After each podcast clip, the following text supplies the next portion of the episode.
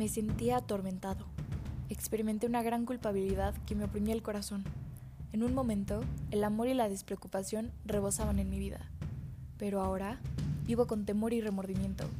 Soy el causante, pero no el autor. Mi monstruo, desagradable y desfigurado, el engendro que bendecí con vida, es el asesino de mi sangre. Por días estuve enfermo. Mi ser desbordaba repugnancia ante cierta creación. ¿Cómo un ser vivo puede ser capaz de matar a otro? Pero ese no era un humano. Su horrible piel arrugada y ojos acuosos le hacían imposible gozar de esta virtud. No una, sino en dos vidas. En un instante el brillo en sus ojos se extinguió y solo quedaron dos figuras, encogidas y muertas. Si en aquellos días, en donde el egoísmo era mi dueño, me hubiera preocupado por el amor y la sabiduría, ahora mi maldición no existiría y no vagaría por la tierra con la humanidad a su merecer. Mi familia observaba cómo con el paso de los días mis facciones expresaban un gran dolor, ya que mis costumbres y carácter cambiaron. Pasó un tiempo y regresamos a la casa de Berliev. Yo no podía dormir con los pensamientos que remordeaban mi conciencia. Eran como perros ladrando para que les hicieras caso y no me dejaban en paz. Si cerraba los ojos, el recuerdo de aquella horrible criatura se pasaba por mi mente. Mientras viviera en esta tierra, ningún ser vivo estaría a salvo, por lo que me hice una promesa silenciosa, de que si lo volviera a ver, vengaría a mis queridos.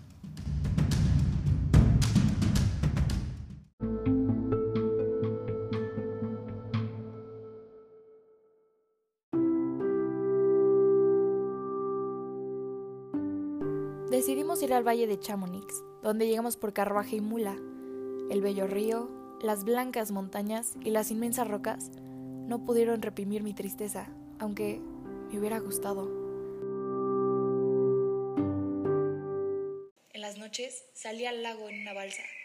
Me podía pasar acostado hasta el siguiente día y nunca me cansaba de escuchar la bella armonía de la naturaleza. Los sapos chapoteaban y coreaban, las luciérnagas iluminaban el agua oscura y parecían faroles. De vez en cuando, si era silencioso, se escuchaba el roce de los osos al pasar junto a las plantas. Esta era la única forma de escapar de la realidad.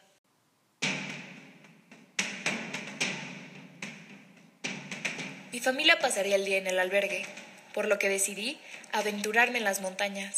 La subida del Monteverde era pronunciada y rocosa, el ambiente de desolación me reconfortaba porque no tenía que preocuparme por aparentar una sonrisa. Llegué a la cima y grité. Los demonios que tenía dentro de mí se liberaron. De repente, a lo lejos, divisé una gran figura que venía hacia mí, en grandes zancadas.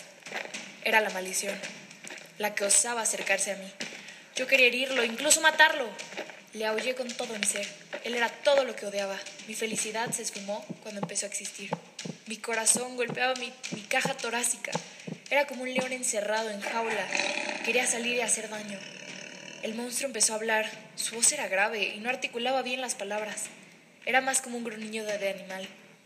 Esa abominación se atrevió a solicitarme un favor como su creador. No lo quería escuchar, pero dentro de mí sabía que tenía razón. Yo lo creé y lo abandoné. ¿Qué cosas digo?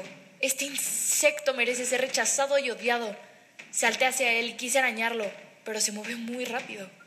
Volvió a hablar, esta vez con amenaza en su tono. Me pidió que lo escuchara, que supiera su historia. Y entonces nos fuimos a su cueva.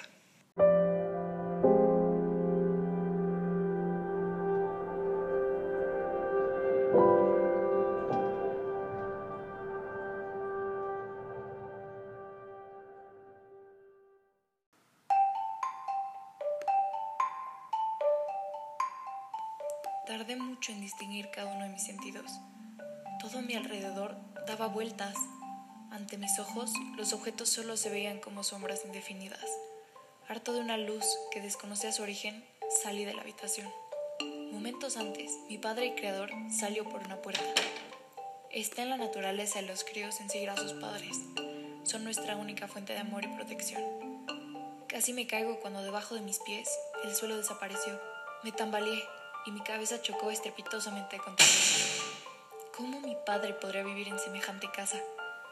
Bajé las escaleras cuidadosamente y en un segundo me encontraba entre los verdes árboles de Ingosland. Me tumbé en las hojas secas, que más tarde aprendí su ciclo de vida. Me encontraba solo en un mundo nuevo y desconocido para mí. Era una pobre criatura que salió del nido y no pudo regresar. Algo dentro de mí sufría, tenía hambre y estaba sediento con miedo y frío. No pensé en llevarme ropa acogedora. Me sentí triste y preocupado. Empecé a llorar. De pronto, emergió una luz de la oscuridad. Era reconfortante y bella.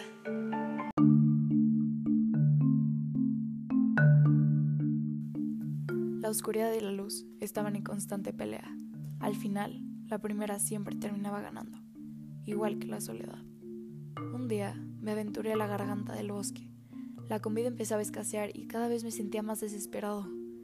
Días más tarde me vi obligado a migrar con los vientos de otoño. Pequeños animalitos con largas y esponjosas colas se escondían en sus madrigueras.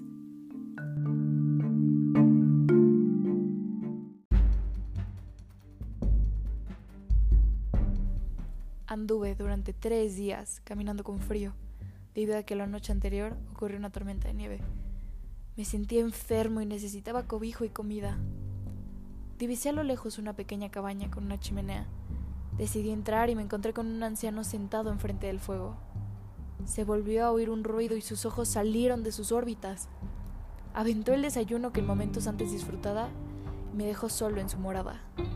Mi estancia en ese lugar fue de un día, y en la madrugada del siguiente ya estaba en marcha. Llegué a una aldea al anochecer. Las casas y senderos estaban limpios y rebosaban de alegría. Me llegaba el olor de los huertos frescos y los mugidos de las vacas lecheras. Guiado por el olor, entré a una casita de madera en donde exponían unos grandes quesos. En su ventana, una mujer y sus niños que estaban sentados en la mesa de la cocina chillaron a mi lado. Todo el mundo salió de sus casas con antorchas y trincheras. Algunos me picaron y quemaron, pero otros, al verme, salieron corriendo y se resguardaban en sus casas.